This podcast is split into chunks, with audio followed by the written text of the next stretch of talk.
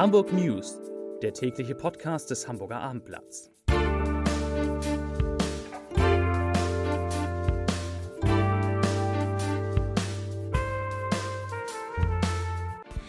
Hallo und herzlich willkommen. Mein Name ist Stefan Steinlein. In unserem heutigen Nachrichtenpodcast geht es um ein Urteil zur Maskenpflicht für Jogger, das die Stadt in Bedrängnis bringen könnte. Es geht um die erneut gestiegenen Inzidenzwerte, um den Neustart nach drei Monaten an Hamburgs Schulen am kommenden Montag. Es geht um eine Testpflicht vor einem Besuch beim Friseur oder im Kosmetikstudio, um die Planung der ersten Konzerte in der Elbphilharmonie nach Monaten des Lockdown und um einen ganz besonderen Konzertabend in der Barclaycard Arena. Aber bevor wir zu den Nachrichten des Tages kommen, erst einmal die Top 3, die drei meistgelesenen Artikel auf abendblatt.de.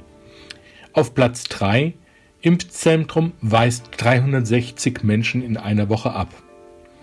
Auf Platz 2 Kontogebühren steigen um bis zu 32 Prozent. Und auf 1, also der meistgelesene Artikel, keine Maske mehr beim Joggen, Senat legt Beschwerde ein. Und damit kommen wir zu den Nachrichten des Tages.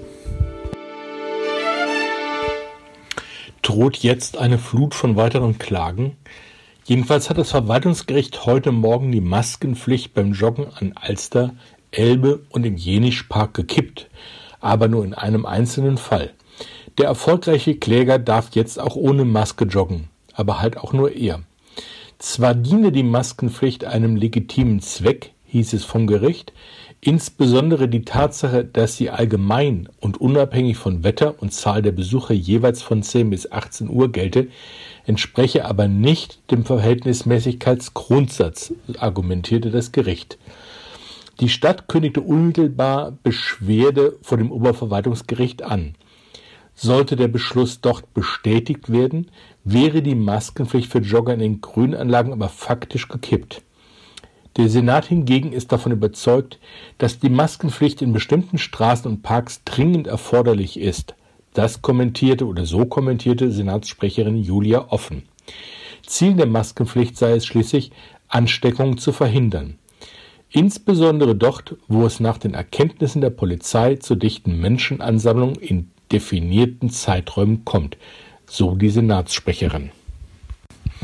Schlechte Nachrichten übermittelt die Gesundheitsbehörde. Der Inzidenzwert steigt in Hamburg weiter an. Er liegt nun bei 86,7. Gestern hatte die Behörde noch 80,6 Neuinfektionen pro 100.000 Einwohner in den vergangenen sieben Tagen gemeldet. Heute waren es 339, im Vergleich dazu am vergangenen Freitag 223 und damit deutlich weniger. Die Zahl der Corona-Patienten in den Hamburger Krankenhäusern lag zuletzt bei 237. 97 Menschen von ihnen sind so schwer erkrankt, dass sie intensivmedizinisch behandelt werden müssen. 81 davon wiederum kommen aus Hamburg. Nach Angaben des Robert Koch Instituts sind 1324 Menschen in Hamburg an oder mit Corona gestorben. Das heißt, es sind zuletzt weitere zehn Tote hinzugekommen. Nach mehr als drei Monaten werden Hamburgs Schulen am Montag mit dem Ende der Frühjahrsferien erstmals wieder Kinder und Jugendliche vor Ort unterrichten. Hamburg ist damit später dran als die anderen Bundesländer und startet mit Einschränkungen gleich in doppelter Hinsicht. Zum einen sind nicht alle Schüler betroffen.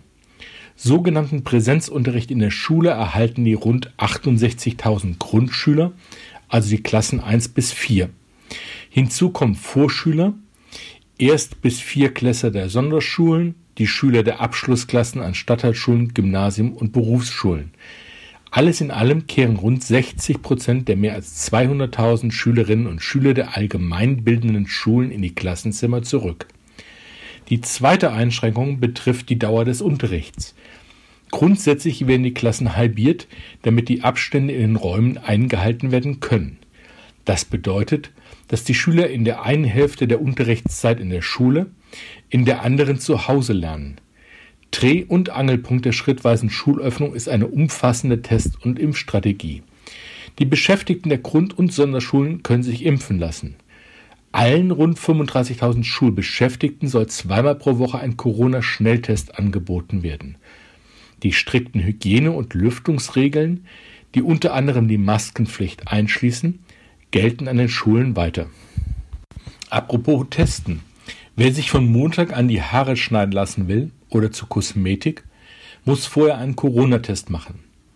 Ein Nachweis über einen negativen Coronavirus-Testbefund ist Voraussetzung, um bestimmte Einrichtungen zu besuchen und Leistungen in Anspruch zu nehmen. Das teilte die Hamburger Gesundheitsbehörde vorhin mit. Sollten demnächst auch Gaststätten und Hotels in Hamburg öffnen dürfen, brauchen Gäste auch dafür einen Test. Selbsttests reichen hier nicht aus. Akzeptiert würden nur maximal zwölf Stunden alte Schnelltests, die von geschultem Personal durchgeführt werden müssen, oder höchstens 48 Stunden alte PCR-Tests. Laut Behörde hat Hamburg 4,7 Millionen Selbsttests bestellt. Ein anderes Thema, was aber auch mit Corona natürlich zusammenhängt. Was macht eigentlich Christoph Liebensäuter? Wir haben den Generalintendant von Elbphilharmonie und Leishalle getroffen, der lange Wartezeiten ja schon aus der Bauzeit seines Konzerthauses gewöhnt sein müsste. Jetzt wartet er wieder, und zwar auf Entscheidungen der Stadt. Unter welchen Bedingungen dürfen Besucher wieder in die Elbphilharmonie und wie viele dann? Mit welchem Verfahren müssen sie auf Corona getestet sein? Wie hoch darf der Inzidenzwert in der Stadt noch sein? Wenn diese Entscheidungen getroffen sind, brauchen wir etwa 14 Tage Vorlauf bis zum ersten Konzert. Wir müssen das Vorderhauspersonal rekrutieren und dem Publikum ein paar Tage Zeit für den Kartenkauf geben. Und Künstler braucht es natürlich auch. Aber das ist die Seite, die bereits organisiert ist, weil wir spielbereit sind. Monat für Monat passen wir den Spielplan so an, dass wir unter Corona-Bedingungen spielen könnten. Das machen wir bereits seit November immer wieder für die Tonne, sagt Liebenseuter im großen Abendblatt-Interview. Er rechnet mit einem Termin, Zitat, wohl eher nach Ostern, wobei mich die Entwicklung der Inzidenzzahlen gerade nicht sehr hoffnungsfroh macht, sagt Christoph Liebenseuter. Wir bleiben beim Thema Musik und Konzert. Eine große Halle, ein Sänger, ein Gast. Eins der ungewöhnlichsten Konzerte überhaupt, und ungewöhnlich ist vieles seit einem Jahr, ging gestern Abend in der 15.000 Besucher fassenden Barclaycard Arena über die Bühne.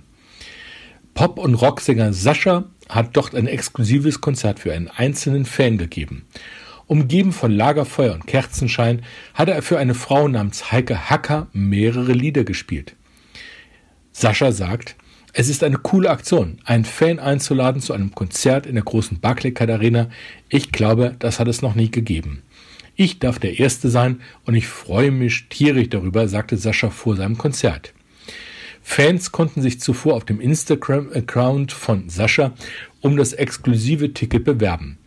Die 36 Jahre alte Gewinnerin nannte das Konzert schließlich atemberaubend. Besonders empfehlen möchte ich Ihnen zum Abschluss, bevor wir zum Leserbrief des Tages kommen, noch eine große Analyse meines Kollegen Martin Kopp. Unser Hafen- und Schifffahrtsexperte hat sich mit der Frage beschäftigt, ob Hamburg droht, was anderenorts schon passiert ist. Er schreibt, die Containerschiffe werden immer größer, die weltweiten Logistikkonkurrenten immer mächtiger. Wiederholt sich an der Elbe das Schicksal anderer Hafenstädte, die längst abgehängt wurden vom steten Strom des wasserseitigen Güterverkehrs? Und was würde das für die Hansestadt und die Menschen hier bedeuten? Eine spannende Analyse. Und damit kommen wir, wie immer, zum Ende unserer kleinen Sendung, zum Leserbrief des Tages. Er kommt heute von unserer Leserin Angela Selke und er beschäftigt sich mit dem Thema Rentenniveau nach 45 Jahren Vollzeitjob. Frau Selke schreibt, man liest immer wieder zu Recht über die geringe Rente, die viele später bekommen. Mich wundert, dass nie erwähnt wird, dass die Rente, die man im Lauf von 45 Arbeitsjahren zusammengetragen hat, am Schluss noch einmal besteuert wird. Man hat seinerzeit doch Steuern bezahlt. Kann man nicht mal dagegen vorgehen? Ist das rechtens? Die Rente, die man als Witwe oder als Witwer bekommt, beträgt nur 60 Prozent der erlangten Rente des verstorbenen Partners und wird auch noch zusätzlich besteuert. Wo bleiben die restlichen 40 Prozent? Und warum noch Steuern bezahlen, obwohl der Partner während seiner Arbeitsjahre Steuern bezahlt hat? Eigentlich ist das doch Betrug und wir Eltern, die in Rente bekommen, haben nicht mehr genug Energie, um zu protestieren und statt Fridays for Futures meinetwegen Saturday for Correctly Paid Pension zu machen. Dazu kommt noch, dass man in Deutschland immer länger arbeitet im Vergleich zu anderen europäischen Ländern. Wenn man vorsorgen wollte und in eine Altersvorsorge investiert hat, erhält man weniger, als man eingezahlt hat. Denn die Krankenkasse und auch die Kirche bekommen bei einer empfohlenen Direktversicherung ihren Teil davon. Das alles ist ungerecht und eigentlich sollte man dort ansetzen. Das schreibt unsere Leserin Angela Selke. Ich verabschiede mich für heute, wünsche Ihnen einen schönen Tag und ein schönes Wochenende. Tschüss.